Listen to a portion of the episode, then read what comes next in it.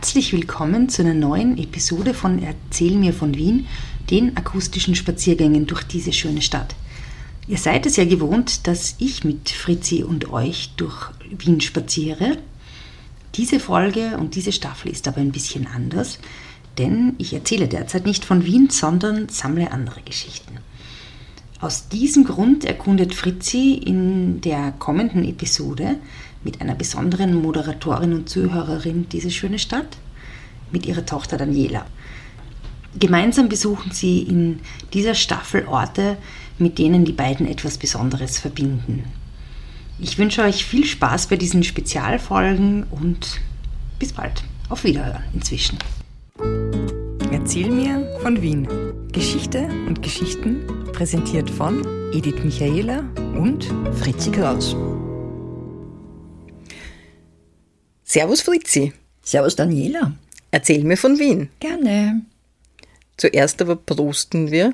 Wir Prost. trinken heute nämlich auf den Kronprinzen Rudolf. Rudolf. Möge er in Frieden ruhen. Möge er. Wir haben ja über den Kaiser Franz Josef geredet und über die Sisi und die hatten ein paar Kinder. Und zwar hatten es die Sophie und die Gisela und die Marie Valerie. Erzähl was von denen. Äh, also die Sophie ist ja mit zwei Jahren gestorben, ja. Sophie Friederike, die älteste. Die Gisela war, so wie ich das sehe, immer die Vernünftige. Äh, dann ist der Kronprinz äh, Rudolf gekommen, der ist 1858 geboren.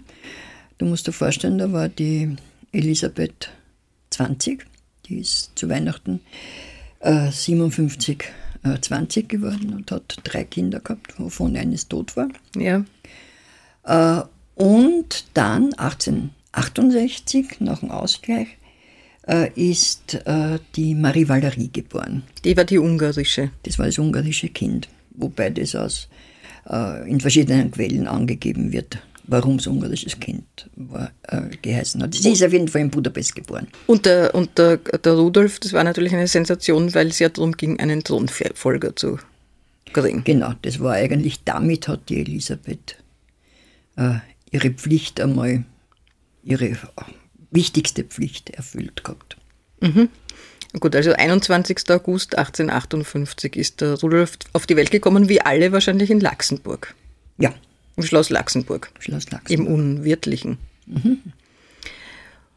Und wir wollen jetzt, man könnte natürlich über den Rudolf ganze äh, Podcast, weiß ich nicht, eigene Podcasts auch füllen, aber wir wollen uns ja vor allem seiner, sein, auch seine, seinem Wien-Bezug äh, widmen. Aber zuerst müssen wir ein bisschen Kontext geben und, und, und rundherum erzählen. Ähm, der ist ja auch ein bisschen unter der Kuratelle von der Schwiegermutter gestanden, oder? Also von, von, der, von Sissis Schwiegermutter. Ja, ja, ja, Anfang schon, aber vor allem äh, hat der Kaiser für ihn eine sehr strenge äh, Ausbildung oder eine strenge Erziehung in seinen frühen Kindheitsjahren ähm, ähm, vorgesehen gehabt. Und zwar war da sein Erzieher gewisser Gondrecourt, Graf, glaube ich, weiß nicht jetzt den Titel. Äh, und der hat wirklich ihn, man kann fast sagen, brutal behandelt. Wie er noch ganz klein war, vier, ja. fünf Jahre, ja, sechs Jahre. Ich glaube, sechs Jahre war er noch gar nicht. Er hat ihn in Leinz, äh, im Leinzer Tiergarten ausgesetzt und, und hat ihm gesagt, die Wildschweine kommen und hat äh, in der Nacht ist er aufgeweckt worden und mit, ich weiß nicht, ob er kalte Wassergüsse gekriegt hat. Also auf jeden Fall, der Kaiser war der Meinung, er muss abgehärtet werden. Weil der wollte einen Soldaten aus ihm machen. Der wollte einen Soldaten. Und er hat als Kind, der Kaiser selber, also Franz Josef, hat ja als Kind schon gern Soldat gespielt, was nicht viel genutzt hat dann bei seinen Kriegsführungen. Äh, aber äh, das war halt, der Rudolf war halt anders gestrickt.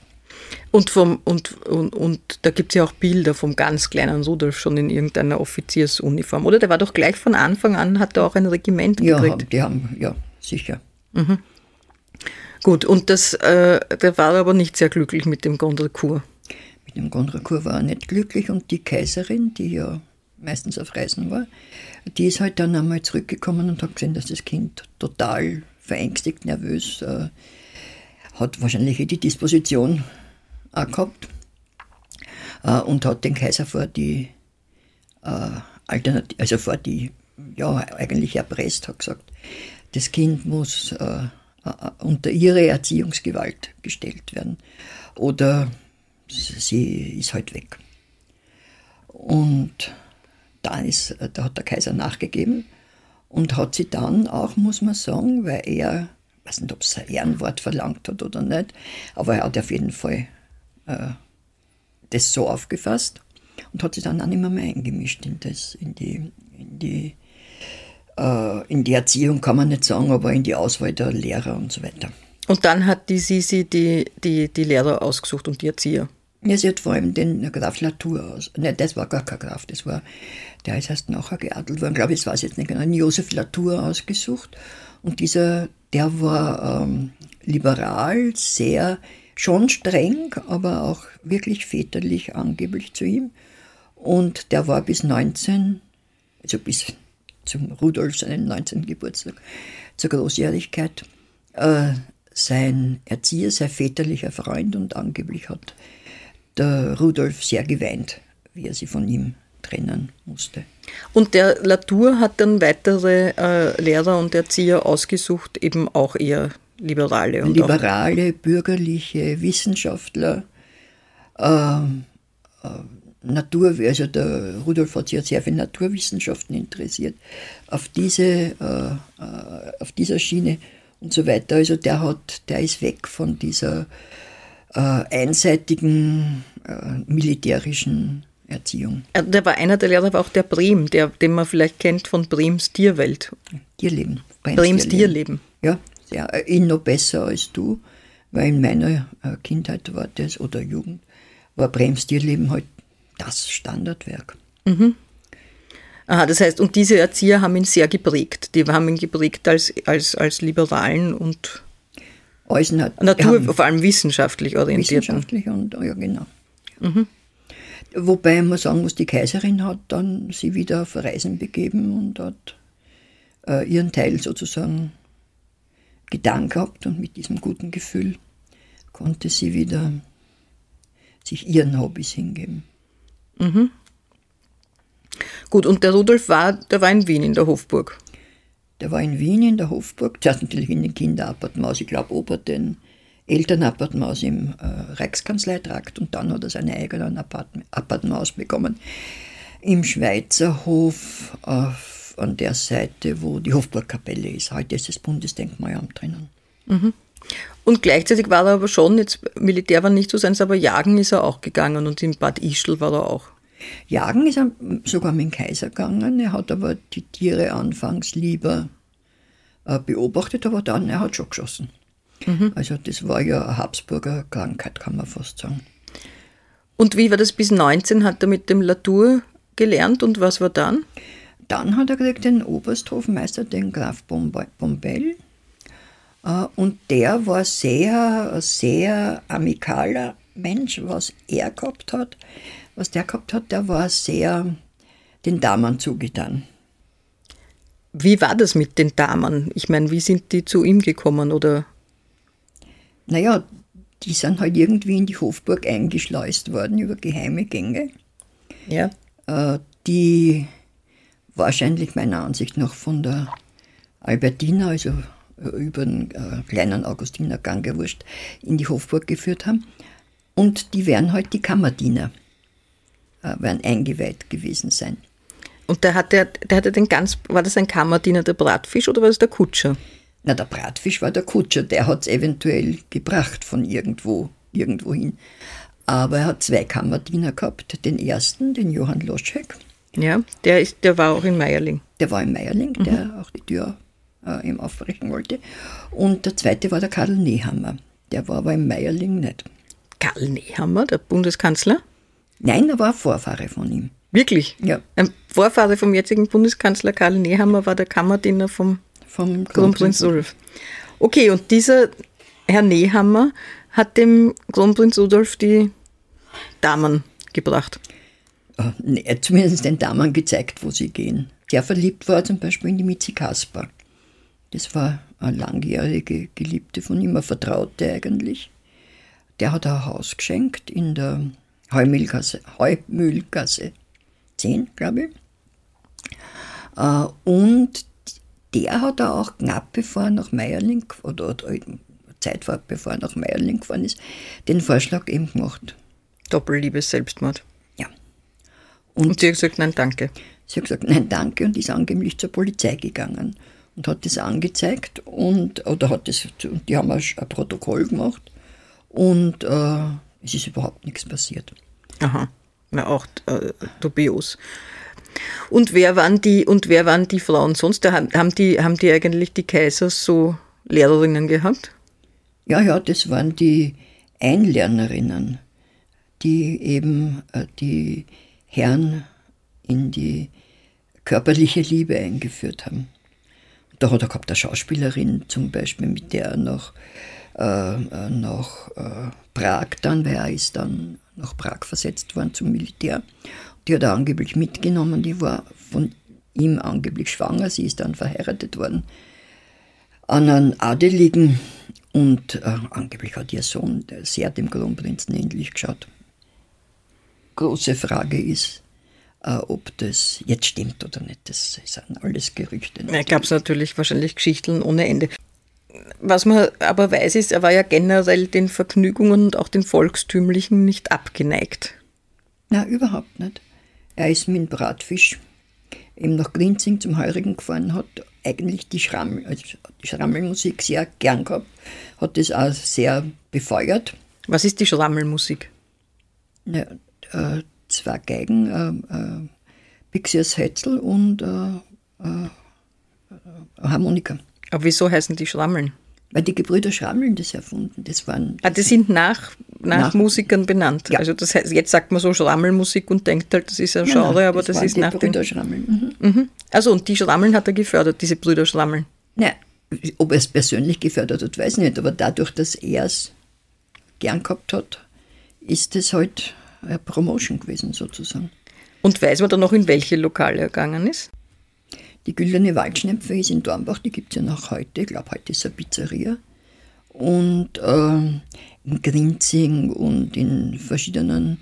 Er war sehr volkstümlich. Man sagt, dass er dem Bratfisch, sein Ferker, der ja immer, der auch ein Kunstpfeifer war, der also Lieder gepfiffen hat, äh, dass er dem sogar das Du-Wort angetragen hat. Ah, und der, was war eigentlich mit dem Bratfisch nach der Bratfisch ist, da weiß man nur, dass er äh, zum Kaiser gerufen worden ist. Und nach dem Tod vom, nach dem Tod vom ja. äh, Kronprinzen, weil er ja den, äh, die Mary Wetscherer geholt hat aus dem Grauhotel und hat äh, nach Meierling auch geführt und ähm, äh, dass er sich zu absolutem Stillschweigen verpflichtet hat. Und äh, ganz interessant ist, dass er dann im März, glaube ich, äh, drauf also äh, auf einmal sein Haus in der Lacknergassen in der heutigen gekauft hat. Lacknergasse in Hernals? In Hernals. Mhm. Also kann Und der hat doch nie was gesagt, also vom Bratfisch weiß man nichts.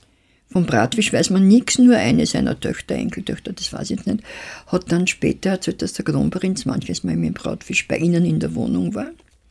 Aha. Äh, in der Laudongassen, glaube ich, haben die gewohnt.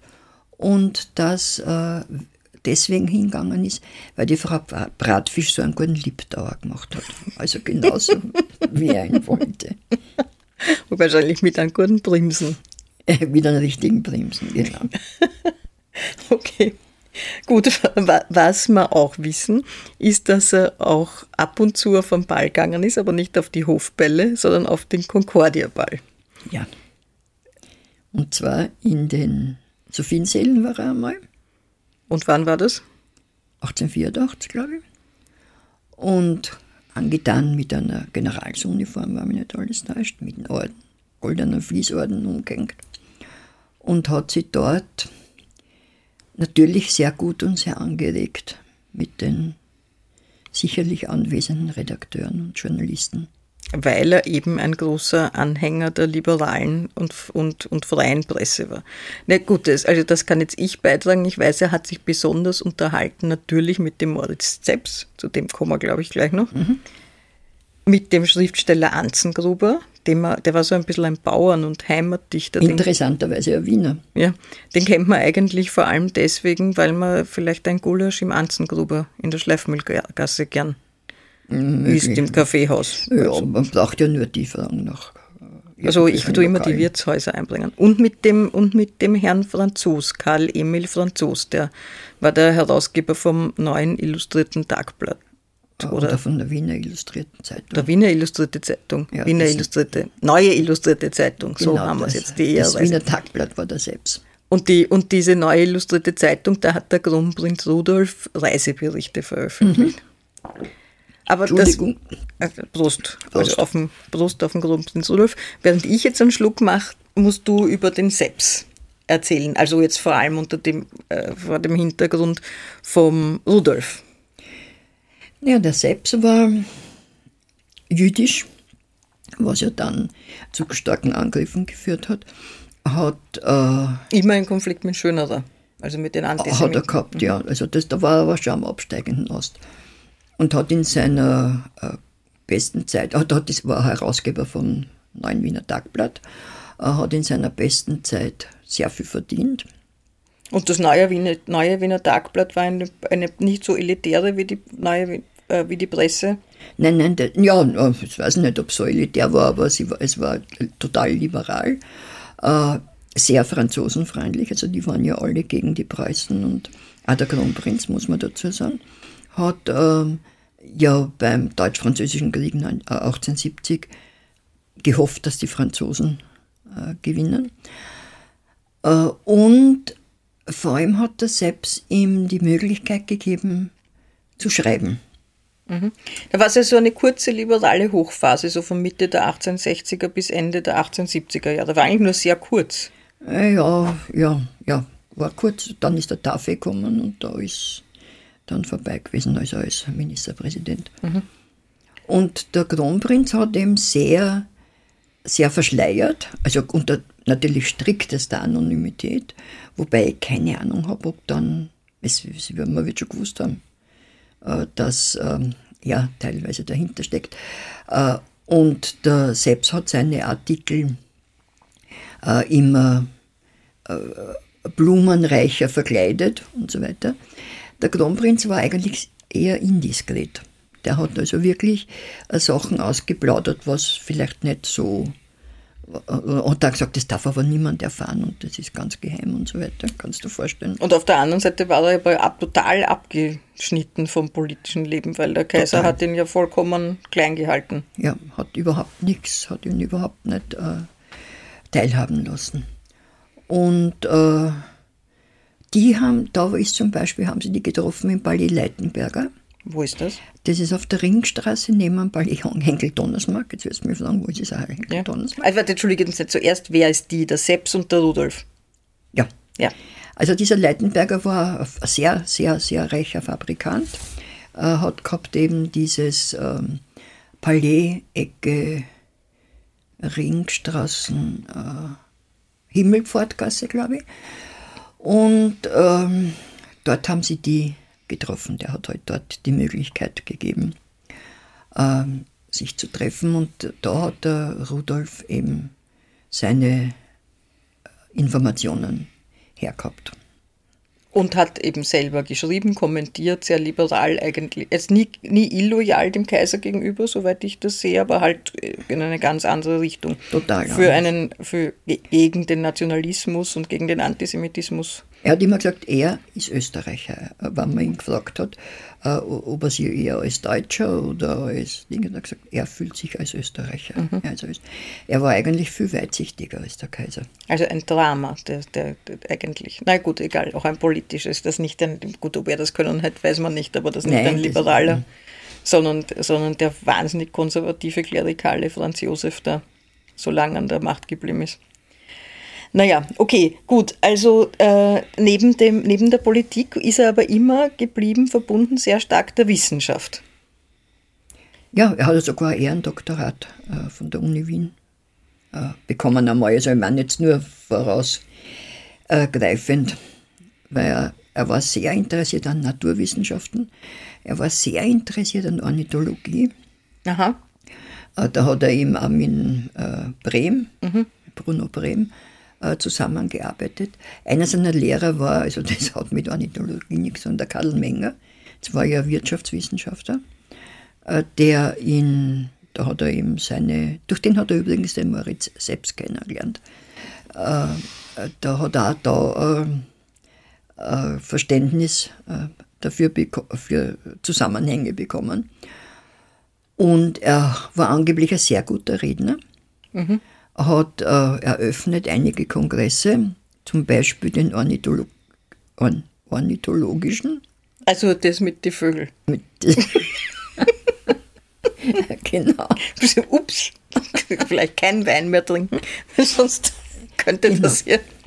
äh, hat er äh, eröffnet im April 84 und zwar war hat diese, diese äh, Ausstellung in den Räumen der K&K oder KK, weiß nicht, äh, Gartenbaugesellschaft am äh, Parkring stattgefunden. Dort, wo jetzt das äh, Hotel Marriott ist. Ah, dort war, ein, da war die Gartenbaugesellschaft. Ja, und da, deswegen schaut das Marriott so aus, wie es ausschaut. Wie ein Vogelhaus. Nein, nicht wegen dem ornithologischen Kongress, sondern, sondern weil das ist so, das ist, das zitiert halt so, wie das die Garten, Ein Gartenpavillon. Wie die Gartenbaugesellschaft ausgeschaut hat. Aha, sehr interessant. Mhm. Und ähm, die Eröffnungsrede war im Übrigen im Palais Eschenbach, in der Eschenbachgasse. Dann hat er eröffnet die, werden die Kassen Elekt, nicht Elektroausstellung, aber so ähnlich in der Rotunde war die. Also im Prater, wann war das? Im Prater, das In den war. glaub- 80er Jahren oder was? Ja, ja, das war so. Äh, also äh, sehr viele, äh, sehr viele Sachen. Er ist ja sehr gern gereist, hat äh, in, in den Orient und äh, hat aber auf diesen Reisen auch immer äh, eben wissenschaftliche Studien betrieben. Na und ganz bekannt ist ja das Kronprinzenwerk.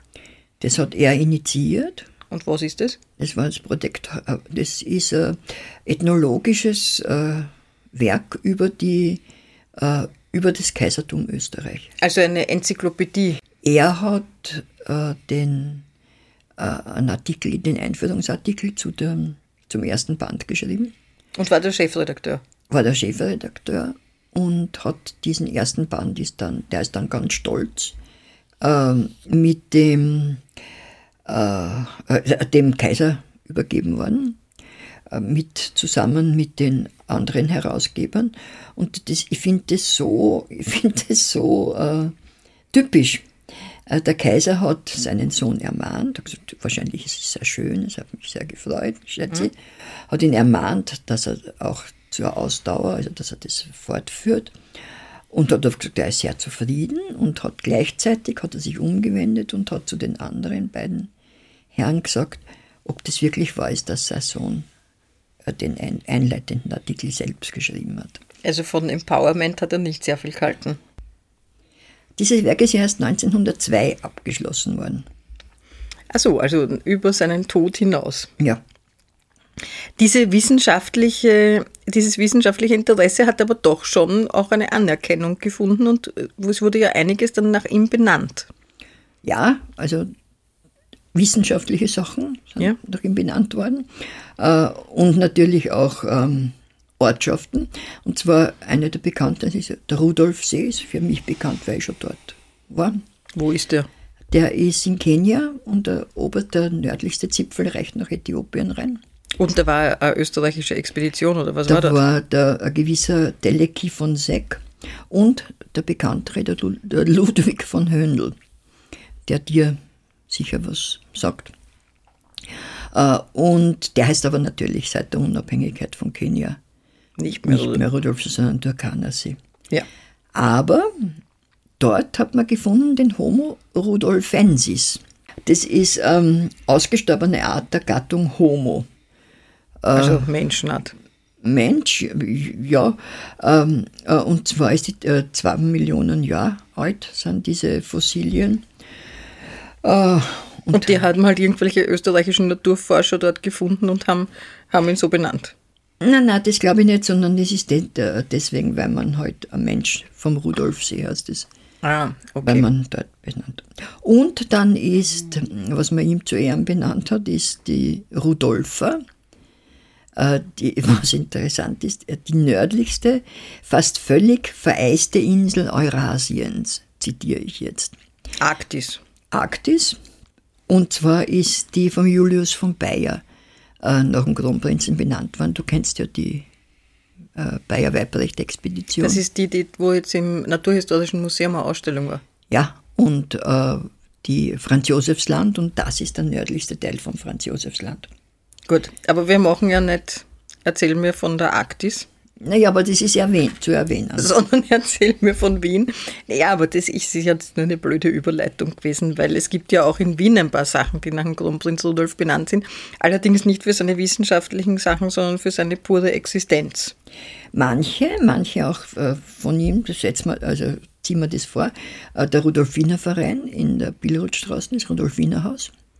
Krankenhaus jetzt? Privatkrankenhaus, ja. ja. Schwesternschule vor allem war ja eine, glaube ich, wenn es nicht, nicht die erste Schwesternschule war überhaupt, vom Theodor Billroth. Und die hat er sehr äh, unter seinen Schutz gestellt da hat er, also persönlich, da ist er äh, aktiv geworden. Aktiv geworden. Mhm. Aber es gibt den Rudolfplatz im ersten. Aber es, also es gibt ja, ich, ich, bin ja immer verwirrt, weil es gibt das Rudolfinerhaus dort und mhm. dann gibt es die Rudolf-Stiftung. Hat die auch was mit ihm zu tun? Die hat was mit ihm zu tun. Die hat der Kaiser gestiftet, der Kaiser Franz Josef, äh, gestiftet anlässlich seiner Geburt.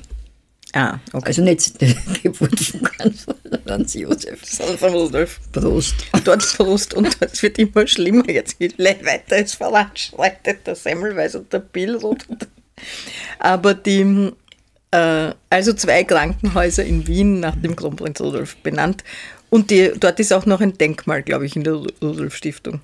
Sollte sein. Ja, zwar kommt, kommt irgendwo her, war vorher irgendwo anders, das du neu, ich weiß es nicht mehr. War das nicht in Corfu? Was war in Corfu? Ah ja, das war in Corfu, genau. In Corfu war das Achilleon, das die Kaiserin Elisabeth sie dort bauen hat lassen. Ein äh, Tempel oder was? Vergnügungsstätte? Eine Villa, eine Villa. Ein Schlösschen. Äh, und das hat geerbt die Gisela, ihre älteste Tochter. Äh, und die hat dann dem Kaiser Wilhelm II. verkauft von, von Deutschland. Und der war wahrscheinlich an den Rudolf nicht sehr interessiert. Brauchst ja nur denken an die, an die französische äh, Bevorzugung, Vorliebe. Vorliebe. Äh, und äh, da ist gleich zu erwähnen, dass die Marie Valerie die Hermesvilla geerbt hat. Das ist die, die, jüngere, die, das ist die, die Lieblingstochter. Das ist die Lieblingstochter. Die hat, also die ältere hat das Achille und die jüngere hat die Hermesvilla geerbt. Im äh, im Lenzer Tiergarten. Tiergarten. Mhm. Nur damit, damit da keine Ungerechtigkeiten sind. Mhm. Dann hat es gegeben die Kronprinz-Rudolf-Brücke. Das ist was für eine Brücke? Die Brücke, die von der Kronprinz-Rudolf-Straße, von der ehemaligen über die Donau führt. Und vorher war diese Straße die Schwimmbadstraße. Dann muss es die Reichsbrücke sein. Genau. Äh, dann hat es gegeben Kronprinz Rudolf Kinderspital, das später das Mautner Markowsche Kinderspital geworden ist. Äh, ich nehme an, das hat der Mautner Markov sowieso von äh, Haus aus gestiftet, nur hat es halt dem Kronprinzen. Wo ist das? Gibt es nicht mehr, mehr. Das war Ecke, Baumgassen, Schlachthof, Schlachthausgasse. Ah ja, da war eine Straßenbahnstation vom 18er. Äh, ja, na gut, es ist aber irrelevant. Ist total irrelevant. Dann hat es gegeben die, eine der drei Kasernen, die nach, nach der Revolution 1848 gebaut worden sind. Die Kronprinz Rudolf Kaserne. Das ist die Rosauer oder welche? Die Rosauer Kaserne, mhm. die heutige. Dann gibt es was vielleicht weniger bekannt ist, den Rudolfshof. Wo ist der? Hinter der Rosauer Kaserne. Mehr das ist Schlickplatz. Sagt der Schlickplatz was? Das ist da, wo das Lateinamerika-Institut ist. Ja, das, und das ist Türkenstraßen und, die, äh, und diese, diese, äh, dieser Rudolfshof ist Schlickplatz, Türkenstraßen, Hördelgasse. Also hi, oberhalb von der, zwischen so Sauerkaserne und Votivkirche im Prinzip. Im. Prinzip, ja, so viel näher ungefähr. zur Rosaura-Kaserne. Und die ist aber ganz interessant, weil die ist äh, im Auftrag des Vereins zur Erbauung von Familienhäusern für KK-Beamte äh, erbaut worden, vom Theophil Hansen sogar. Äh, und war eigentlich das erste Beamtenfamilienwohnhaus in Wien. Also waren, waren äh, Angestelltenwohnungen. Aha, und die, und die hat er, das hat er gestiftet, oder was? Oder ist halt nach ihm benannt worden? Nach ihm benannt worden halt. Okay. Am Dann- Schlick, äh, immerhin am Schlickplatz hat auch was mit Wissenschaft zu tun. Ja. Dann Rudolfsheim natürlich. Als Bezirksteil vom Als 15. Bez- Ja, damals war es aber nur 14. Aha. Weil das ist ja erst 1938, dann waren 15. Damals war es nur 14. Und äh, du weißt ja, dass die äh, zusammengefasst waren, äh, waren sind die Vororte in dem Fall. Und da äh, haben eben die äh, Einweimpelmäßig gesagt, dürfen wir das Rudolfsheim nach Herrn Kronprinzen benennen. benennen. Ah ja, okay. Äh, Und Rudolfsheim 5 Haus. Denkt man eigentlich jetzt auch nicht, wenn man das sagt. Nein, also war der Rudolfsheim 5 Haus ist erst seit 1938. So, jetzt müssen wir aber der Vollständigkeit halber sagen, äh, es ist ja nicht nur nach ihm, sondern nach der von uns bis jetzt verschwiegenen Frau von ihm, vom Kronprinz Rudolf, nach der Stefanie, auch einiges benannt worden. Ein Braten, ein Schinken. Nein. Das tun wir mal ausschweifen, diese, diese Stefanie war eine belgische Prinzessin. Genau, die war vom Leopold II. die Tochter und von der Marie Henriette hat War eigentlich der Leopold II. dieser furchtbare, schreckliche Ja. Kongo-Typ? Schlecht, Ein furchtbarer. Furchtbar, furchtbarer Mensch, war auch sehr, ähm, äh, sehr wegen, ja, heute hat man Kindesmissbrauch. Also er hat lauter junge Mädchen, kein Mensch hat das äh, irgendwie, Also, was die Belgier da im Kongo aufgeführt haben, das war ja Genozid, die waren ja grauenvoll. war grauenvoll, mit Hilfe der Kirche, muss man sagen. Okay. Gut, aber das ist jetzt nicht unsere. Und diese Stefanie hat der wann geheiratet, der Rudolf? äh, er ist 1880 äh, dorthin, hat eine Geliebte sogar mitgenommen. Äh, Praktisch, da war er 22. Da war 22, wenn es recht, ja, ich kann jetzt nicht mehr nachrechnen, aber es wird so sein. Sie war 15, total unterentwickelt, äh, war also überhaupt noch nicht geschlechtsreif, kann man sagen. Und ist eben als, sie hat eben die nötigen Vorfahren gehabt, obwohl die Belgier waren Coburger, ja, waren schon, waren schon, waren schon äh, Hochadel. Und äh, andere Bräute sind verworfen worden. Die hat, äh, und er hat gesagt, ja, er heiratet.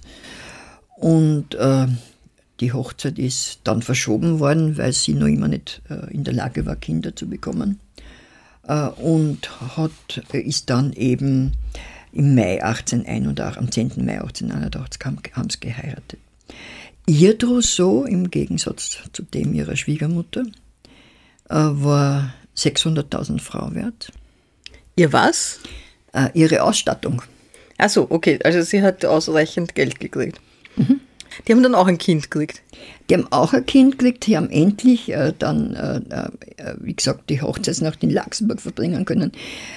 Sie hat Laxenburg furchtbar gefunden. sie hat furchtbar gefunden und hat überhaupt alles furchtbar gefunden und hat dann geschrieben in ihren ähm, ja, Memoiren, ja, welche Qual, welcher Abscheu. Also diese Kinder, ich meine, die war 16, das ist Ja, ja, alles so mörderisch. Ja. Äh, und hat, hat natürlich überhaupt nichts gewusst. Ne? Und ja, die haben eine Tochter gehabt, die Erschi, die, Die, die, Elisabeth. die rote Erzherzogin, Ja, spätere. die Die, ist da- 1883 auf die Welt gekommen. Aber das, ist, das führt jetzt aber wirklich zu weit. ja, ja, die Das, das, das ist eine eigene, eigene Geschichte. eigene Geschichte. Äh, aber wenn wir jetzt nach Wien zurückkommen, was ist da nach der Stefanie noch benannt?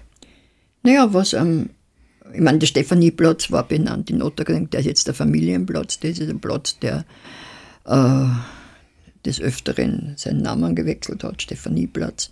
Das ist das mit der Babykirche. Babykirche. Bitte erzähl die Babykirche-Geschichte. Das hat jetzt nichts mit der Stefanie zu tun, außer dass es an dem Platz ist. Also da ist eine Kirche, die heißt Familienkirche zur Heiligen Familie in Otterkring. Heute heißt es Familienplatz. Ja. Und me- meine Großmutter hat immer gesagt, die Babykirche, Baby, Babykirche. Und ich habe mir, hab überhaupt nichts dabei gedacht, weil die Baby, Familie, Baby ist eigentlich ist nicht unlogisch, total logischer Zusammenhang. Und vor, ich schätze, zehn Jahren haben wir mal gelesen, dass das Bebelplatz geheißen nach den deutschen Sozialdemokraten. Bin drauf gekommen, das ist nicht Babykirchen, sondern Bebelkirchen.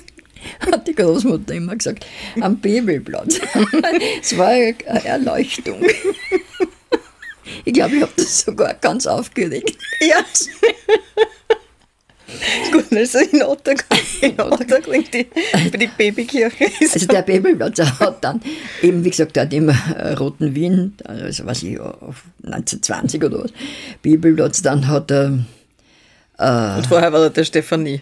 Genau, und dann hat er Klopstockplatz geheißen in der, im Ständestadt. Und jetzt heißt er halt Familienplatz. Dann hat es die Stephaniebrücke gegeben, das ist die Salzderbrücke. Was heute noch gibt, ist die Stephanieewarte, Das ist die am Kallenberg. am Kolmberg. Ja. Äh, und dann hat es gegeben, was ich sehr herzig finde, den Stefanie-Schinken. Und zwar hat den benannt äh, der Fleischhauer, der Fleischhauer Weißhappel, den Der wir, berühmte Weißapfel am Petersplatz, wo der, wir immer als, äh, als äh, Ramstecker gekauft haben. Uns wo man super essen hat können. Ja, das war wunderbar. Gut, dass der, und jetzt so ist dieses komische, der, der, ich meine, es ist nichts, ist ja wurscht. Ein Lokal ist halt drin, aber nicht mehr der Weißapfel. Teil Okay. Lokal, ja. Äh, und der hat ihm zu Ehren, war vielleicht nicht sehr durchdacht, sehr delikat. hat seinen Schinken Stefanie-Schinken genannt. Und auf dessen haben sie noch eine Zeit lang äh, die KMK-Hoflieferantentitel entzogen. Okay. Also Vorsicht, wie man seinen Schinken nennt. Ja. Das, und was ist der Stefani-Braten? Der Stefanie-Braten ist, Stefan- äh, ist ja, das war, ob der noch hier benannt ist, weiß nicht. Aber sie faschiert es mit Eiern und manche geben auch Würsteln rein. Aber Okay. auf jeden Fall gibt man hartkochte Eier rein. Also sie haben ja nicht, die, die, die, die haben ja die Stefanie nicht sehr fest gefunden, die gekommen ist. Ja, die, ihre Schwiegermutter hat gesagt, das gelbe Trampeltier. Oh, die Arme. Die aber, Arme. aber wir müssen dazu sagen, sie ist nachher glücklich geworden. Sie hat jetzt einen polnischen Mann gehabt und dann den, den wie? Den ungarischen, Den den, Lonje. Äh, Und ist eigentlich ganz froh mit ihm geworden. Ja, er hat total gebrochen mit der Tochter. Und äh, ist, 18, äh, ist 1945 gestorben, dann in Pannonhalma. Ich war übrigens schon dort und habe gesehen die Gräber von den beiden. Von äh, der Stefanie und vom Lonje. Ah ja. Aber vor ihr, und jetzt kommen wir zu einem Ende dieser langen Folge, ist ja der Kronprinz Rudolf gestorben und eigentlich ist das das, was man am meisten von ihm weiß. Man weiß eigentlich weniger, dass er, naja, dass er ein Liberaler war und dass er in den Zeitungen geschrieben hat, das weiß man schon, aber vor allem ist er bekannt durch Meierling. Ja, Da hat er äh, zuerst die Mary Wetscherer umgebracht und dann sich selbst suizidiert. genau. Er, hat, äh, er war geschlechtskrank, also wie jeder Zweite wahrscheinlich in Wien, hat seine Frau angesteckt. Die hat dann keinen Thronfolger kriegen können. die hat keine Kinder mehr kriegen können, hat überhaupt nicht gewusst, was mit ihr los ist, hat das erst erfahren, dass sie hat halt glaubt, sie hat irgendeine Krankheit. Ah, Sie hat das nicht gewusst. Sie hat das Ja. nicht gewusst. Äh, und hat sie immer mehr entfremdet, hat dann, ob, er war morphiumsüchtig und also er hat keinen Ausweg gesehen. Also ist ja jetzt ein Blödsinn, da jetzt irgendeine äh, Küchenpsychologie oder irgendwas nachzuplappern. Auf jeden Fall hat er eben in der Mary Wetscherer äh, jemanden gefunden, äh, der bereit war, mit ihm in den Tod zu gehen. Und ähm, Glaubt man zumindest. Ist ja. Glaub, naja, es wird schon so gewesen sein. Und die, äh, man glaubt auch, dass das, äh, er hat ja in Prag eine Zeit, diese fünf Jahre Militär, äh, sehr genossen in dieser, äh, in dieser äh, Gesellschaft der Offiziere. Aber da war natürlich Selbstmord der Ausweg aus allem. Das war die, Ehren, die ehrenvolle äh, Erledigung Alle Probleme. alle Probleme. Und da, damit war das für ihn vielleicht gar nicht so, äh, oder war das für ihn halt der einzige Ausweg, egal, äh, das wird nie jemand erfahren. Und äh, ja, Und es war halt dann so, dass das alles vertuscht worden ist. Ne? Und das kann man hinlänglich nachlesen und nachhören in 100.000 Geschichten. Äh, ich habe mir übrigens unlängst angehört den Klenk und Reiter Podcast Ja. von Florian Klenk. Da gibt es eine Folge zu Meierling und da geht es eben dann auch um die gerichtsmedizinische Aufarbeitung und was da mit der Leiche von der Mary Wetscherer passiert ist. Das wäre ja wieder ein eigener. ist, ist interessant, ja. Aber da machen wir einen Punkt oder wir machen eine eigene Folge. Äh, jedenfalls ist er dann äh, ist er in der, in der Kapuzinergrift äh, Grift, Gruft trotzdem begraben worden, ja. Das ist aber nur deswegen gegangen, weil man, also man konnte das, zuerst hat es ja geheißen, die ersten Nachrichten waren ja, dass er an einem Herzversagen gestorben ist. Und man konnte das aber dann nicht mehr vertuschen. Äh, Und man hat dann gesagt, einen Anfall von geistiger Umnachtung äh, gehandelt und dadurch konnte er auch, Und wo war das Begräbnis? Wo ist Begräbnis war. Ja. Oder wie war das? Der ist dann herumge... Ach so, ja, es, er Oder ist wo war er aufgebahrt? aufgebahrt. Jetzt denke ich mal, Kapuzinergruft natürlich. Ja. Äh, aufgebahrt war er privat zuerst in, seiner, in seinen Apartments. In der Also Hofburg? Der Hofburg. Und dann in der Hofburg Kapelle, ist er öffentlich aufgebaut worden, war natürlich ein Riesendamm-Damm. Da wollten ihm 20.000 Leute wollten äh, an ihm vorbei defilieren, was mir eigentlich gar nicht jetzt so enorm vorkommt. Und ja, und der Kaiser hat gewusst, dass seine Linie damit Ausgestorben ist. Nein, nicht ausgestorben, aber halt in, in den Habsburg, weil die hätte gerade so gut die erste Kaiserin werden können, Ja. normalerweise. Also ganz, ganz normal folgen, das war aber, weil du weißt, es hat der letzte männliche Habsburger, wenn der noch so unbegabt gewesen ist, werden müssen. Und da hat dann die, die, die Schriftsteller und die Journalisten haben ihm dann noch einen Kranz äh, ge geliefert, die Concordia, und haben ihm geschrieben, dem Schriftsteller Kronprinz Rudolf. Ja, ganz schlicht und ganz äh, ergreifend. Dann danke ich dir ganz herzlich für diese Kronprinz Rudolf in Wien Geschichte. Gut, ja, bitte gerne. Vielen Dank. Servus, Fritzi. Servus, Daniela. Prost. Prost. Spazieren Sie mit uns auch online auf den gängigen Social Media Plattformen und www.erzählmirvon.wien. Und abonnieren nicht vergessen.